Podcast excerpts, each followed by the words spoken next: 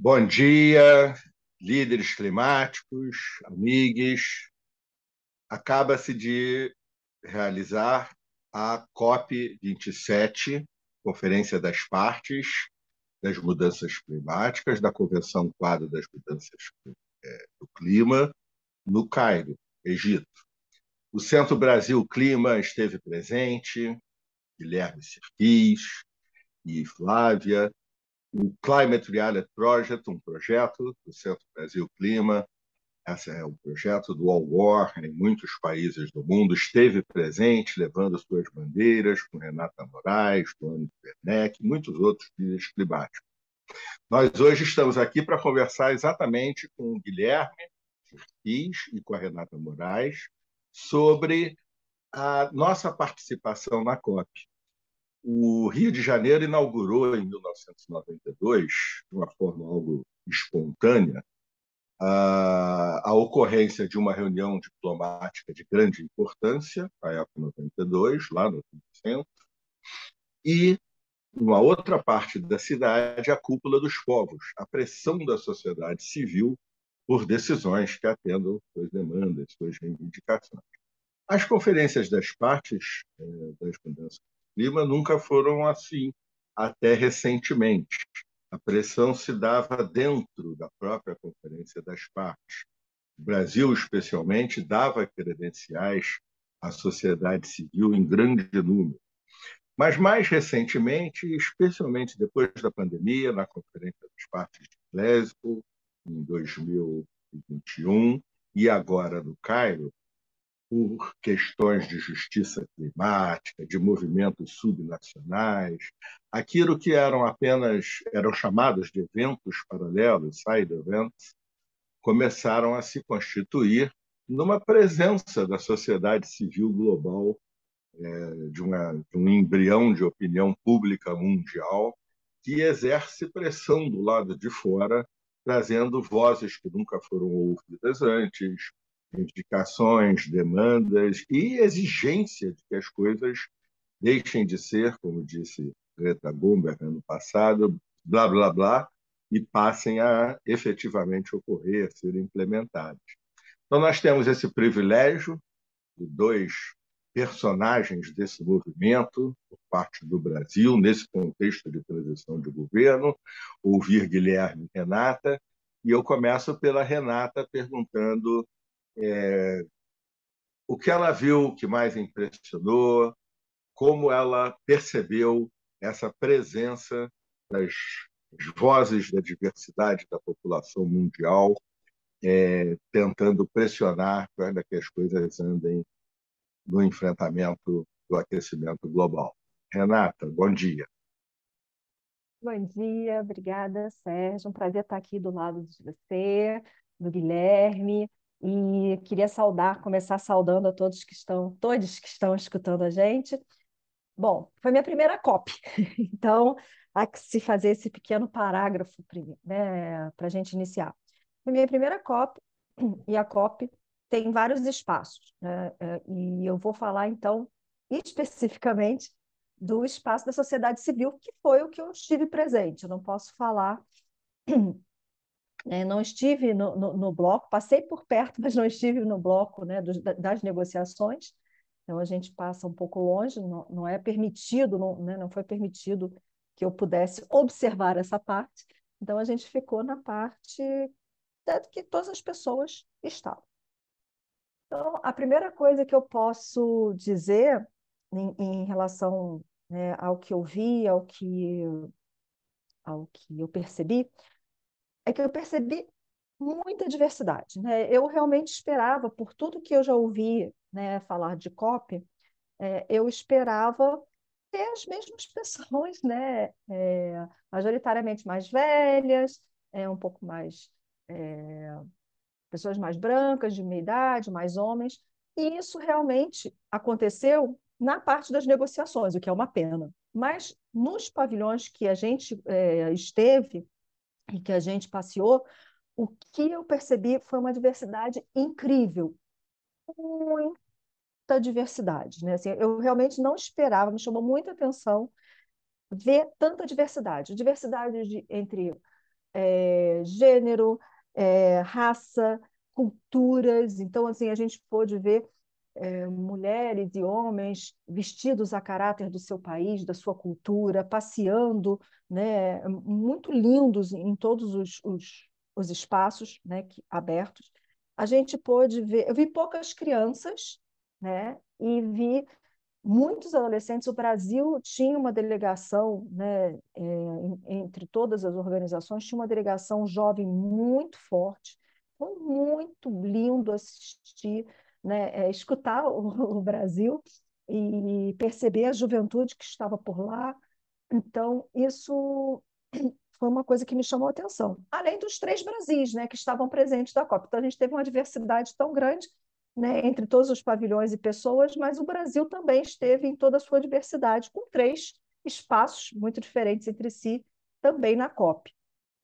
Então, devolvo para você para a gente conversar depois mais sobre isso.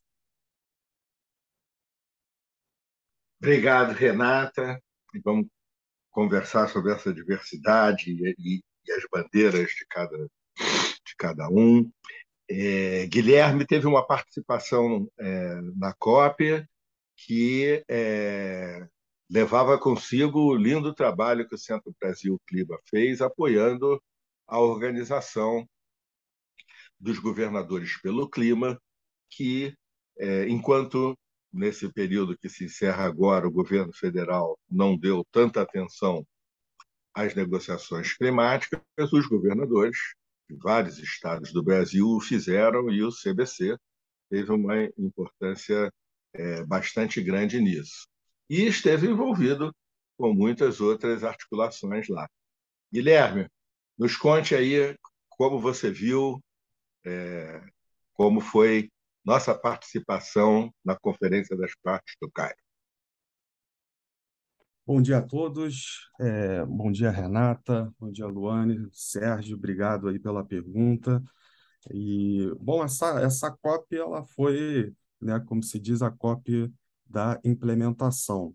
É, então, os estados que compareceram lá, é, em muitos dos painéis, foram cobrados exatamente do que eles estão fazendo, é, do que avançou em termos de elaboração é, de planos de ação, de mitigação, de adaptação. É, e eu acho que, de um modo geral, né, a gente lançou o Movimento Governadores pelo Clima em 2019, tínhamos é, 12 estados participando naquela época, depois ampliamos é, para 24 estados no Governadores pelo Clima.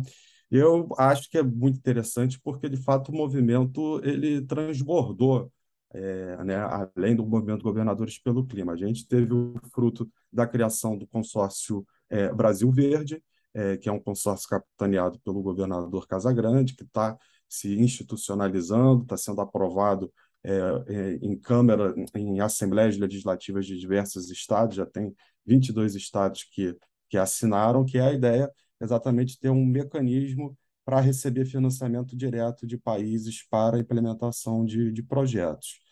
Você teve também um transbordamento, principalmente dos estados é, da Amazônia, foi a primeira vez que o consórcio da Amazônia é, teve um stand lá deles, e o stand bombou. Você via, estava é, quase competindo né, o, o, o stand das ONGs com os stands da, da Amazônia e lá o do governo brasileiro é, bastante vazio. Né? E o, foram as, as discussões que os estados da Amazônia travaram lá foram de extrema importância. Acho que foi é, muito bacana eles terem o próprio stand. Tiveram, fiquei sabendo que houve diversas reuniões é, bilaterais e, e, e tentativa de, de, de, avanços, de compromissos, principalmente em questão da conservação da floresta amazônica.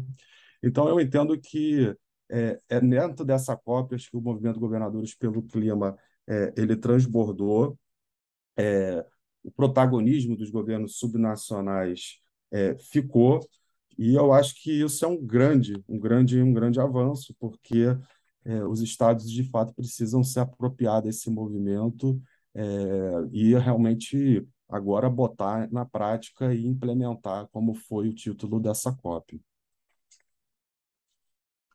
Obrigado, Guilherme. Gente volta a, continuidade desse movimento já. É, eu queria perguntar para a Renata quais foram as bandeiras que o Climate Reality Brasil levou para a COP e procurou é, alavancar mais, e também é, que ela nos falasse um pouco do climate global é, na COP e de que e, e, e, o que, que ela ouviu dessa diversidade que você comentou, é, que bandeiras de justiça climática é, te impressionaram mais, além daquelas que nós aqui do Brasil levamos nessas várias vozes. Nós sabemos que os acontecimentos, os impactos climáticos, eventos climáticos extremos, principalmente, têm ocorrido antes do previsto, com maior intensidade, e isso é o normal da ciência. Os relatórios de estado das artes da ciência, como o do IPCC, só podem falar daquilo que, é, que foi pesquisado, percorreu a metodologia científica. Mesmo a gente estando a observar muita coisa, ainda não pode colocar nos relatórios sem que elas tenham sido objeto é, de uma pesquisa rigorosa. E isso tem afetado de maneira gravíssima muitos países do mundo que se fizeram lá presentes. Então, Rê, falei demais, mas repetindo. Que que nós, quais as nossas bandeiras? Como você viu o climate em geral e a integração entre líderes climáticos, essa rede maravilhosa que tem é, pessoas em todos os países do mundo, e que bandeiras assim te sensibilizaram, principalmente na emoção e que estavam presentes lá? Bom, dia. Bom, vamos lá. É, a ação do Climate Brasil né, na COP se resumiu a três frentes. Bom, a gente levou é, com muito orgulho a primeira Carta dos Direitos Climáticos que a gente realizou na Maré. A gente levou também a bandeira da educação climática, a gente tinha para apresentar muita, muitos desdobramentos que foram realizados em relação à educação climática, que vem sendo feitos né, desde 2016, mas principalmente no último ano. E a gente levou também, quer dizer, que era muito necessário fazer o, o reengajamento né, com lideranças que estavam nas, na, na COP, né, que estiveram na COP. É, fora isso, a gente teve muitas conversas bilaterais entre lideranças, parceiras institucionais, as filiais do Climate Reality, né, é, hoje são 12, entendendo os Estados Unidos como uma né, das filiais, e quase todas estavam lá, com exceção de três. E, e é isso, assim, né? A participação do Climate é, foi muito marcada pelas conexões, aproximação dos líderes com é, outras organizações da sociedade civil, que a gente sempre fala, sempre conversa, né? mas principalmente devido à pandemia, a gente não tinha contato físico, né? então muitos líderes a gente conheceu pessoalmente na, na COP, muitas organizações que a gente vinha trabalhando, a gente acabou estreitando né, a proximidade, né, o relacionamento, enfim. E, e uma coisa que me chamou a atenção em relação ao Climate Brasil, assim como o, o Centro Brasil no Clima, é que a gente estava quietinho, né, assim, realizando o nosso trabalho há, há algum tempo, né, de, meio que de cabeça baixa e trabalhando, trabalhando, trabalhando, né, desde que né, esse último governo né, assumiu, a gente vem trabalhando demais, eu acho que de cabeça baixa, né? De cabeça baixa quer dizer que assim, muito preocupado com o trabalho e com a qualidade do trabalho que a gente realiza e não olhando muito, né, até por conta da, da questão virtual, para os lados, né, assim mesmo né, o, impressão minha, né, o Centro Brasil no Clima tem ido, né, é, trabalhado com o governo, mas a gente não percebe muito o reconhecimento. E o que a gente, e o que eu percebi durante a COP foi o reconhecimento, né, do excelente trabalho realizado.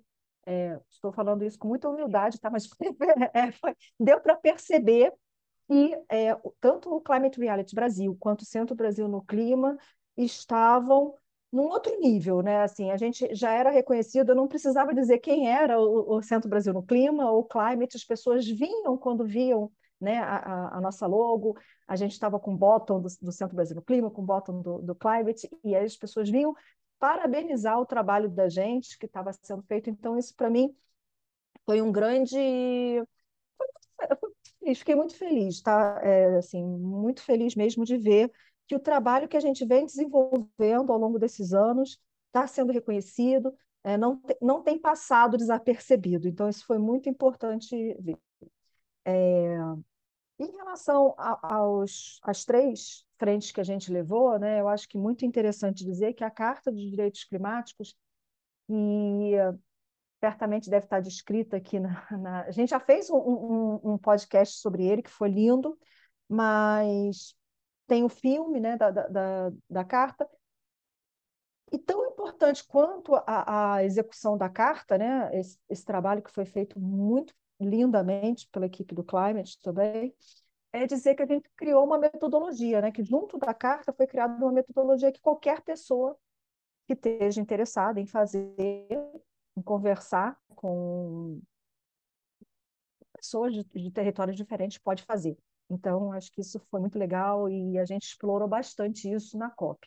Em relação à educação climática, a gente também, eu tive uma, uma boa impressão, é, muito forte em relação à questão da educação, porque também, de um tempo para cá, a gente percebe que ninguém tem dúvida, acho que nunca ninguém teve dúvidas do quanto a educação é importante, mas a gente não falava tanto da educação climática, né? Assim, a educação climática não é que ela fosse o patinho feio, mas certamente ela não era o cisne de ouro. E, e nessa COP eu pude perceber que, ao falar de educação climática, existia, é, existia conexão, existia é, essa, essa palavra já ressoava, né? A gente encontrava é, nos ouvidos né, de quem escutava essa palavra, nos olhos de quem escutava é, a palavra educação climática, a gente via que existia uma certa, putz, é isso, né, assim, bora fazer isso. Então foi muito interessante, né, é, quando a gente a gente levou alguns pins de educação climática já pedindo pela educação climática e a gente entregou para vereadores, a gente entregou para deputados, a gente entregou para parceiros, e, e não houve quem não ficasse muito feliz né, de não só levar né, ao peito, né, mostrar que era comprometido com a educação climática, como né, um, um grande compromisso no ano de 2023, a gente começar o ano realmente é, pedindo né, em todos os lugares a educação pela educação climática. Então isso foi muito interessante ver.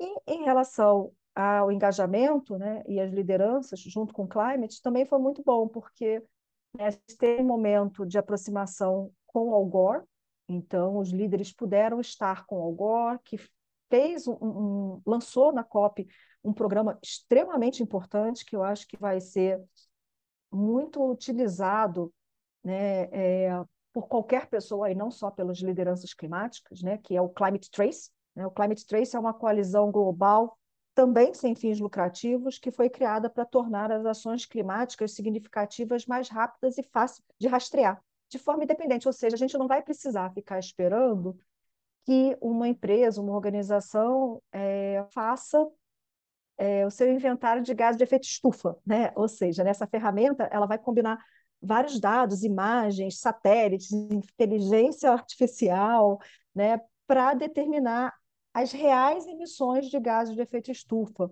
né, incluindo CO2 e metano ao redor do mundo. Então, você vai poder abrir esse mapa e vai ver é, aonde está os maiores emissores. Então, isso também é muito interessante.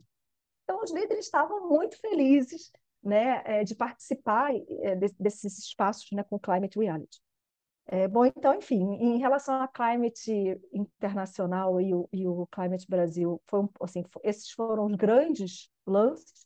E em relação às outras filiais, né, a gente tinha é, algumas é, o Climate México, que é América Latina, o Canadá, África e Filipinas, eles têm um, um, trabalho muito bacana que esse ano a gente também pretende colocar, que é o Poetas pelo Clima, e então eles apresentaram várias poesias, vários textos de líderes do mundo inteiro, inclusive uma do Brasil, é, nessa no lançamento desse livro, que foi lindo. E e apresentaram também os seus trabalhos né, com, com, justiça climática, com ações climáticas, todo o trabalho que eles vêm feito, que tem sido maravilhoso.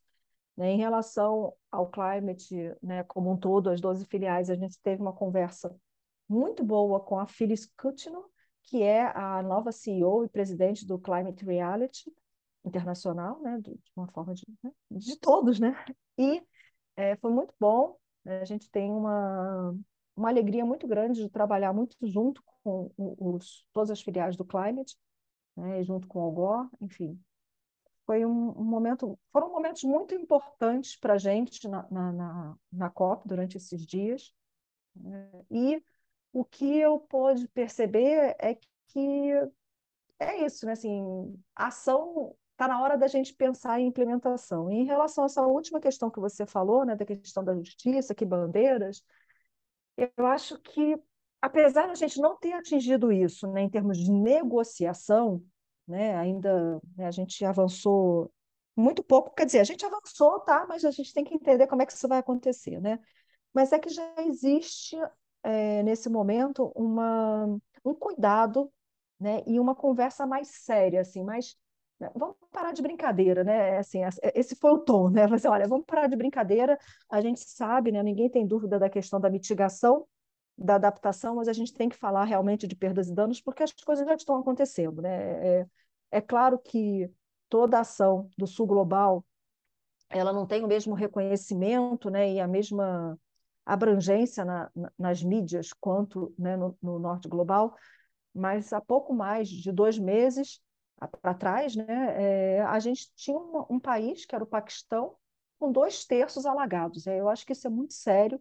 E, então, falar de perdas e danos, né, como é que esse país volta né, é, a tudo, né, a vida, né, como, é que isso, como é que isso se restabelece, isso é uma conversa muito importante que a gente não pode mais adiar.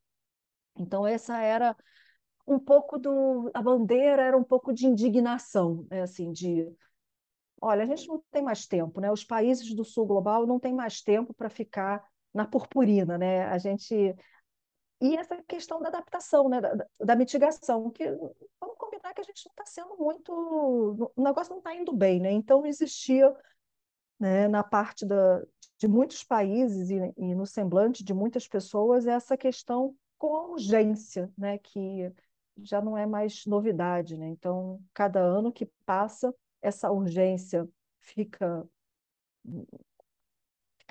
Gente, a gente está falando de uma questão aqui que é muito séria. Então, eu acho que, resumindo muito, né, e, e tentando trazer tudo que você perguntou, Sérgio, é, é muito disso que eu vi, tá? Vou deixar agora espaço para a gente falar, escutar o Guilherme também.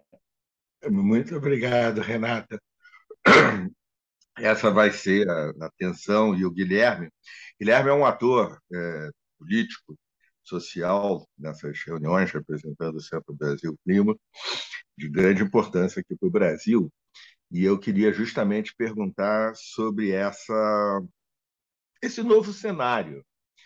É, antes nós tínhamos o governo federal, governadores pelo clima, etc. Agora teremos um cenário completamente diferente.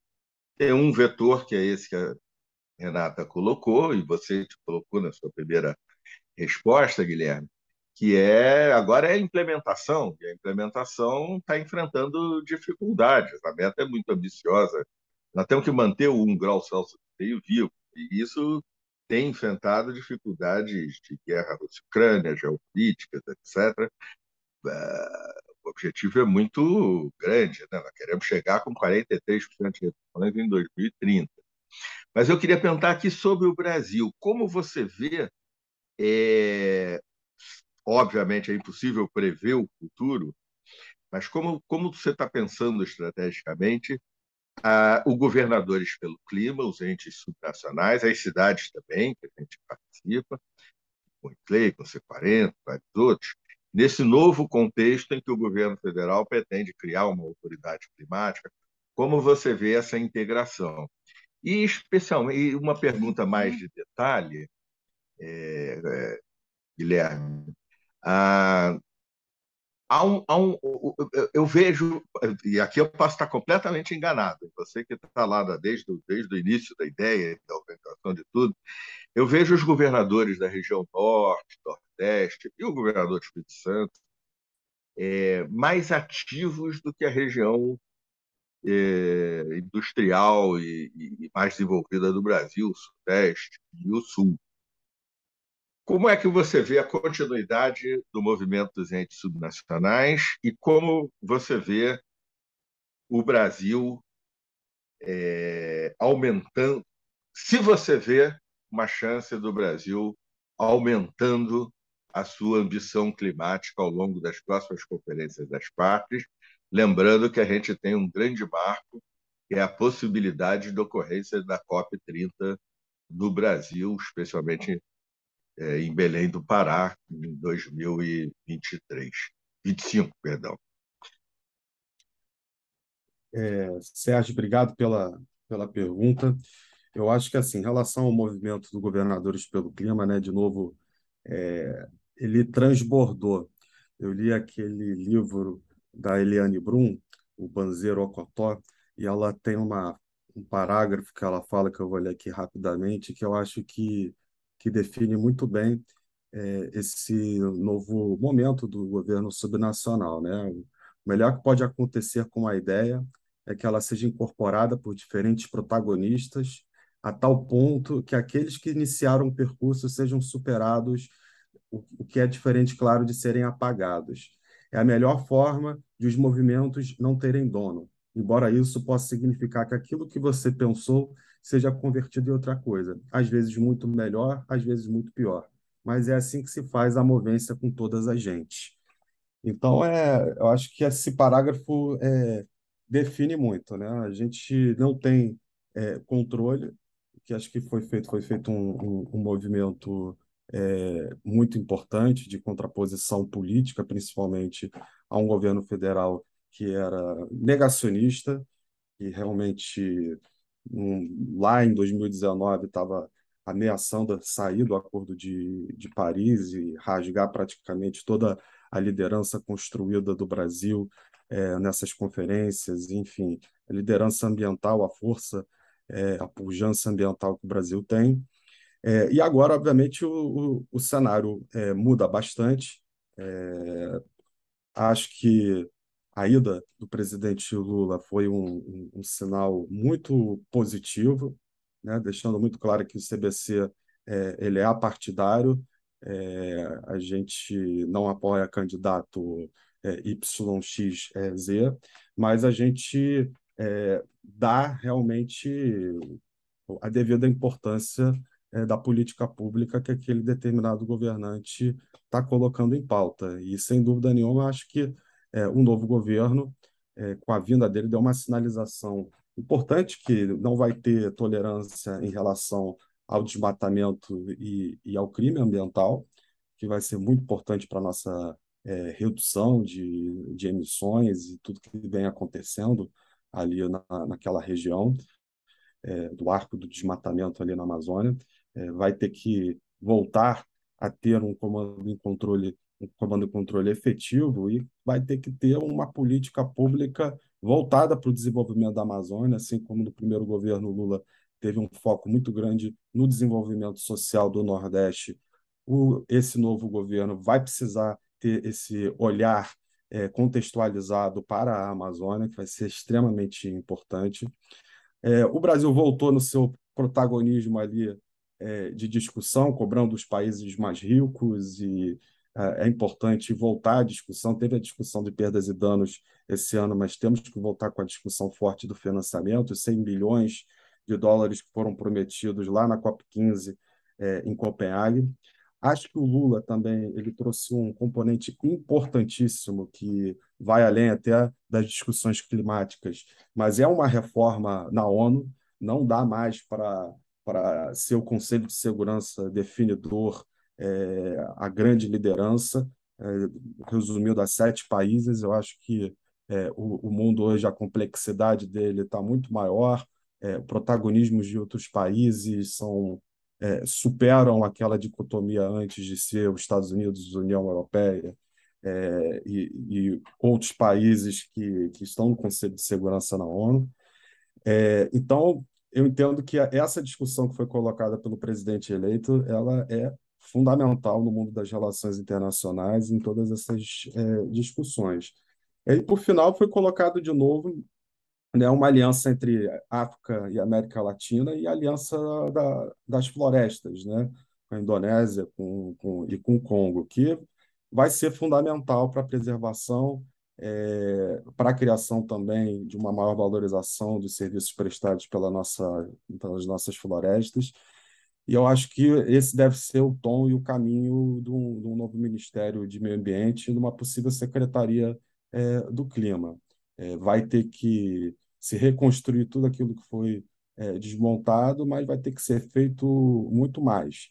É, de novo, o contexto é, político e a visão e a compreensão grande, dos grandes problemas climáticos que a gente está vivendo é outra do que estava até recentemente em 2016, quando é, Dilma ainda estava no governo. É, e o o atual governo vai precisar entender que não vai, de fato, poder desassociar e cometer erros, como foi a construção é, de Belo Monte, e, entre outros empreendimentos que são, de fato, extremamente danosos. Vai ter que ser revisto também, o que me preocupa muito é o papel da Petrobras.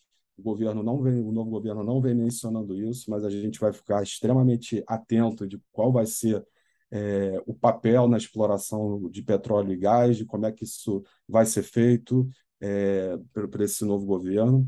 Então, o CDC vai se manter aqui completamente independente é, e muito atento a tudo que o novo governo vai estar fazendo aí nessa reconstrução e me colocando em pontos espinhosos como esse da Petrobras, da exploração de petróleo e gás no Brasil.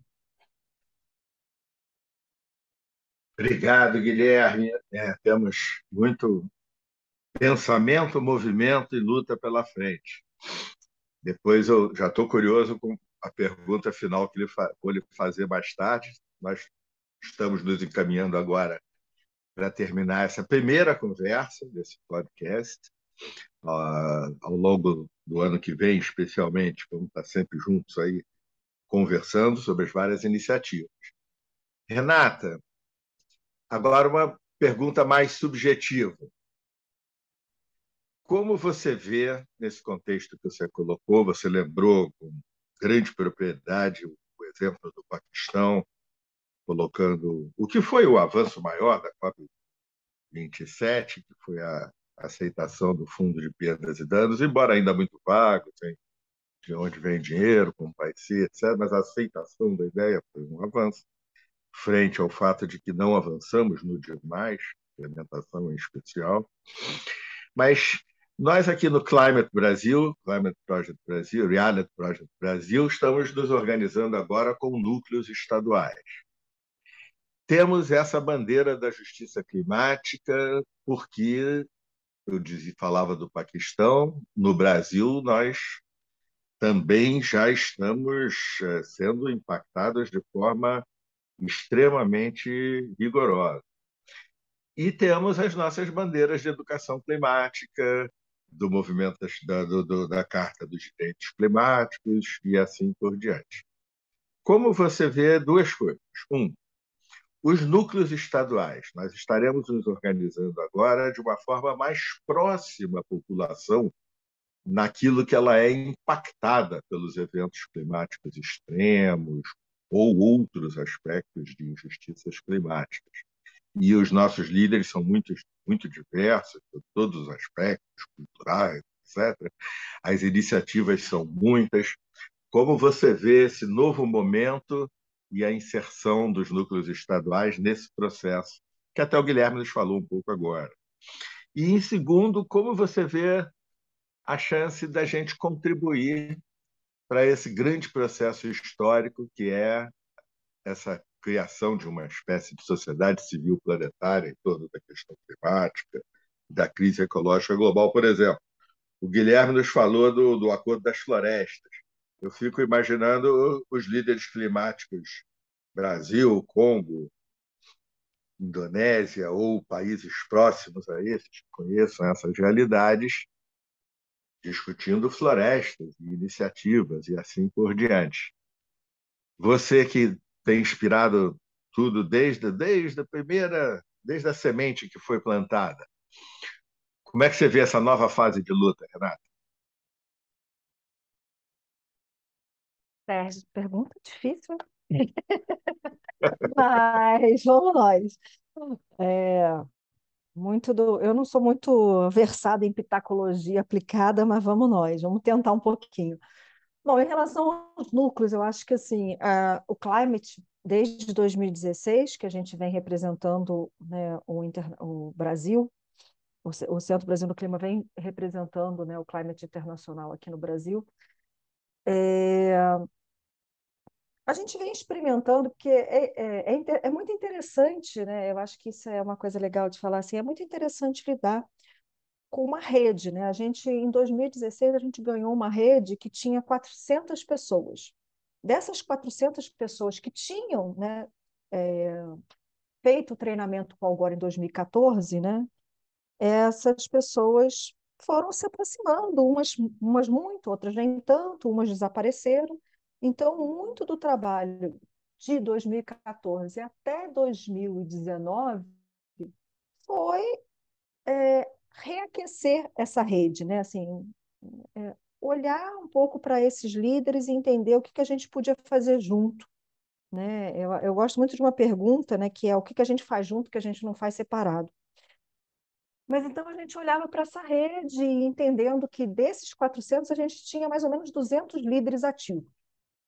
Em 2020, quando a gente, né, em 2019, quando a gente entendeu, né, essa, essa, essa rede e a gente mais ou menos entendeu como é que a gente podia trabalhar junto com essa rede, veio a pandemia e a gente de, de, basicamente 2019, que a gente tinha uns 400, 2020 a gente tinha uns 600, hoje nós temos quase 4 mil líderes.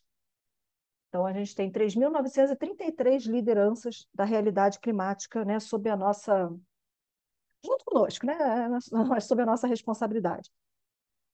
O, o, o, por que eu estou falando isso tudo? Né? Para dizer sobre os núcleos, né, os núcleos estaduais. Então, no ano passado, a gente entendeu que talvez para lidar com toda essa, essa rede, essa diversidade, que se em 2016, quando a gente entre aspas, né, recebeu essa rede né, conosco, a gente tinha uma rede muito é, focada em Rio e São Paulo.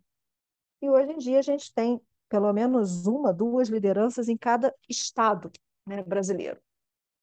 Então a gente achou por bem dividir núcleo, núcleos estaduais.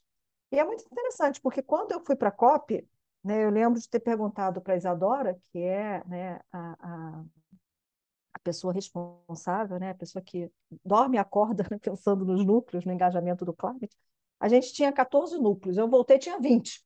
Então, em uma semana as coisas mudam aqui numa velocidade. É. Mas é entender que os núcleos estaduais, eles são uma excelente maneira da gente conversar. E os núcleos, eles podem olhar para a sua estaduais eles podem olhar para os lados, né, entendendo o seu estado, claro que cada estado tem várias cidades, mas olhando para suas realidades e tentando né, é, lutar, né, tentando lutar não, lutando realmente né, é, em loco contra as, as questões climáticas eu ouso dizer que nenhuma ação climática vai ser bem sucedida se ela não for pensada em termos de justiça climática. E nenhuma ação de justiça climática vai ser bem sucedida se a gente não pensar em termos de educação climática. O que eu estou querendo dizer com isso tudo? É que a educação ela vem primeiro. A gente tem ainda, né, e, e, e, no livro que a Mary Robson escreveu sobre justiça climática, me chamou muita atenção, um, só, acho que são 10 ou 11 contos, e um conto me chamou muito atenção, que era uma, uma comunidade que vinha sofrendo os impactos da realidade climática, mas é, acreditava que Deus estava extremamente zangado. Assim, olha, o que, que nós estamos fazendo que Deus está tão zangado conosco para imputar à nossa comunidade tanta desgraça?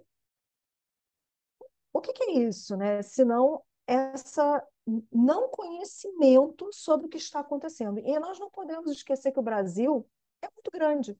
O Brasil ainda existem é, aldeias que nem viram um ser humano, mas que certamente, né, ser humano branco, né? É, mas que certamente estão sofrendo os impactos da crise climática, assim, né, em seus territórios, assim como outros. Então é importante a gente entender que entre negacionista e cientista, existem muitas pessoas que ainda precisam conectar o tema né, à imagem, ou seja, eu ainda preciso entender que essas chuvas torrenciais que nos afetam, né, ou, que, ou essa seca, outras questões né, climáticas, ondas de calor, elas estão sim conectadas à crise climática. E aí, com isso, eu consigo, né, e isso foi muito quando a gente fez a Carta da Maré, a Carta de Direitos Climáticos né, da Maré foi muito importante para a gente entender que não é que essas pessoas, que, que, as pessoas da Maré não sabiam o que, que era a crise climática. É claro que elas sabiam. É claro que elas estão cientes todos os eventos climáticos extremos que estão afetando o seu território. Mas quando a gente começou a falar de Carta de Direitos Climáticos e eles começaram a linkar as coisas, eles saem dessas conversas, as pessoas saem dessas conversas muito mais empoderadas para falar sobre justiça climática. Então, é, eu volto a dizer que, primeiro, a gente tem a, a crise climática, né? E para lidar com a crise climática, a gente não pode. A crise climática, ela não é uma crise ambiental, ela é uma crise humanitária, ela é uma crise social. Ela vai afetar pessoas de maneiras muito injustas. Né? E, e, e você, Sérgio, fala uma coisa que é muito legal, né? Que assim, é claro que todo mundo vai estar é, vai estar no, a gente a gente está no, mar, né? Mas a gente não está nos mesmos barcos, né? Assim, é, é, inegável dizer que eu, você, Guilherme, Luane, que estamos aqui gravando esse podcast, nós temos é, situações diferentes. Se a gente for afetado por uma chuva extrema no Rio de Janeiro, nós vamos nos recuperar dessa chuva de maneira diferente. Né? Então, a gente não pode esquecer que precisamos lutar juntos, mas é, as pessoas vão estar em condições diferentes enquanto dos eventos climáticos e depois, né? Como é que elas se recuperam? Por isso que a gente fala tanto da questão da adaptação e do perdas e danos, né? Então, essa aqui é uma questão interessante os núcleos estaduais eles têm essa questão de trazer para a gente, né, assim, no, no, no, em todas as suas versões, o que está acontecendo em cada cidade, o que está acontecendo em cada estado, né? Como é que os biomas são afetados de maneira diferente em termos de Brasil? Então, acho que é muito importante a, a nossa é, organização em núcleos estaduais. Eu acho que a gente vem aprendendo ainda sem todas as respostas, né? Claro que a gente não tem as respostas para isso tudo, mas eu acho que hoje em dia a gente está mais preparado para trabalhar com grupos e nos estados. Respondi. Não falei demais. Obrigado, Renata. Claro que respondeu, é um processo que você coordena e nos inspira tanto a, a, todos os líderes climáticos, não só o time da equipe. É um processo e vai ter muita novidade. E aí é, muito já está no roteiro, mas muitos líderes climáticos vão criando e a gente vai mudando. E essa é a pergunta que eu. Guilherme, você me desculpe pela pergunta difícil, mas você está muito bem posicionado, não para respondê-la, porque ninguém no mundo pode dizer com toda clareza, é, mas também sabendo que eu vou repetir essa pergunta ao longo do ano, nós vamos estar sempre conversando sobre ela é, nós e do podcast, em outros momentos, com os líderes climáticos todos. Como você começou, entramos na fase da implementação. Você está chegando lá da COP e já estamos começando a trabalhar para o ano que vem, para a nova COP, para o governo brasileiro aumentar a sua missão. É, e você também conectado com o mundo todo, através do Climate, principalmente, mas também outras redes. Guilherme Sirquis, é possível manter o sonho de um grau Celsius e meio no máximo de aumento da temperatura média do planeta até 2100? Rapaz, essa pergunta aí realmente ela é uma pergunta difícil. Infelizmente, Ainda bem que ela fez isso pelo, para você, perguntou isso para pelos você, não foi passos que a, que a, que a eu, eu esse processo todo todo da ONU, eh, talvez Sérgio você você tem metáforas ilustrativas que são maravilhosas, mas eu- o que eu enxergo agora é uma metáfora de todo esse processo de discussão da ONU parece assim é, um elefante, né?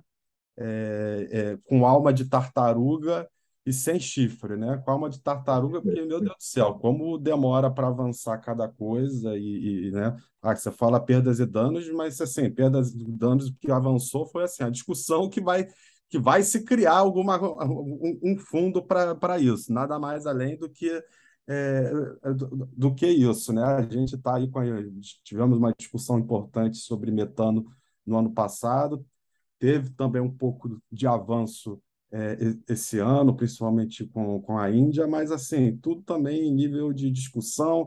Agora, a discussão também que teve, talvez, o, o, além de perdas e danos, né, Sérgio? Acho que a, a, a grande, a grande acontecimento dessa COP foi de volta à discussão entre Estados Unidos e China, que desde que o Trump tinha assumido e tinha declarado guerra com a China, a coisa Uhum. começou a ficar horrível. É, e agora o, o, pico foi com a visita da, da, presidente da Câmara dos Estados Unidos, Nancy, Nancy Pelosi. Então, é, e agora, né, dentro dessa COP, voltaram a se cumprimentar. É, John Kerry com, com o negociador deles sentaram e disseram que, de novo, na questão climática, estão juntos e que, e que dali vai nascer coisa boa. Mas tudo nesse, nesse espírito, né, Sérgio? No espírito de gasto de saliva, muito gogó, mas ainda a implementação, que de fato o concreto, a gente fica aqui sempre na expectativa. Então, e o pior de tudo que a gente sabe, né, quando disse, né, um elefante sem chifre, né, é, é que tudo isso são voluntários, né, é, são acordos voluntários e que é, são muito obscuros os mecanismos de, de, de defesa de retaliação se não forem cumpridos, né?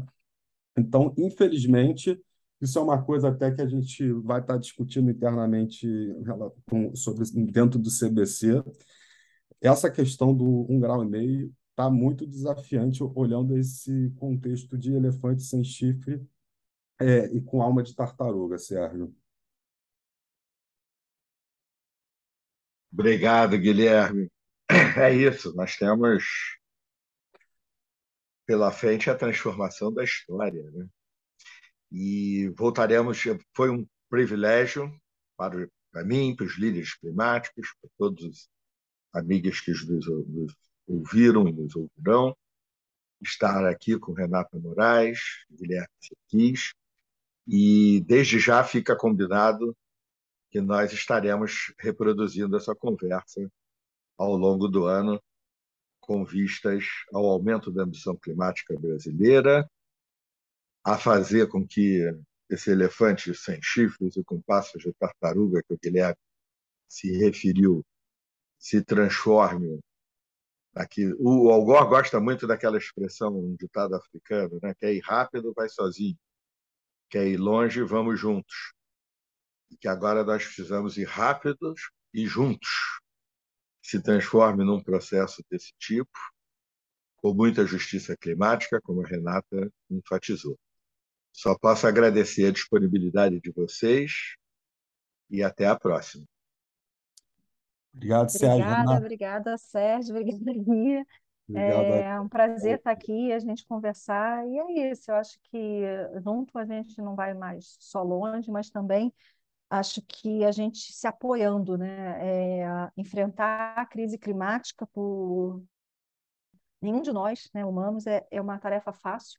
Né? Então, a, além da gente ir junto, a gente precisa se apoiar sempre. Então, que a gente possa se apoiar em boas práticas, em boas pessoas, né? E que esse ano que está se iniciando com o novo governo possa nos inspirar e nos alentar, né? E nos dar é, forças, né? De renovação para a gente ir cada vez mais mais seguros, né? Do que estamos fazendo a coisa certa. Muito obrigada.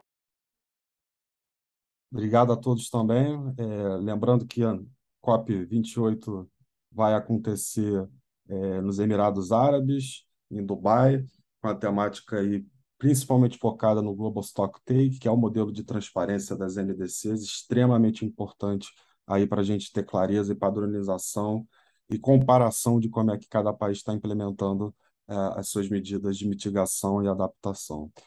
Fico, a, fico à disposição, acho importante ser discutido em próximos podcasts é, sobre a questão do Globo Stock Take. E obrigado mais uma vez, uma boa semana aí para todos e para todos os ouvintes. Obrigado, Renata. Obrigado, Guilherme. Uma boa semana a todos.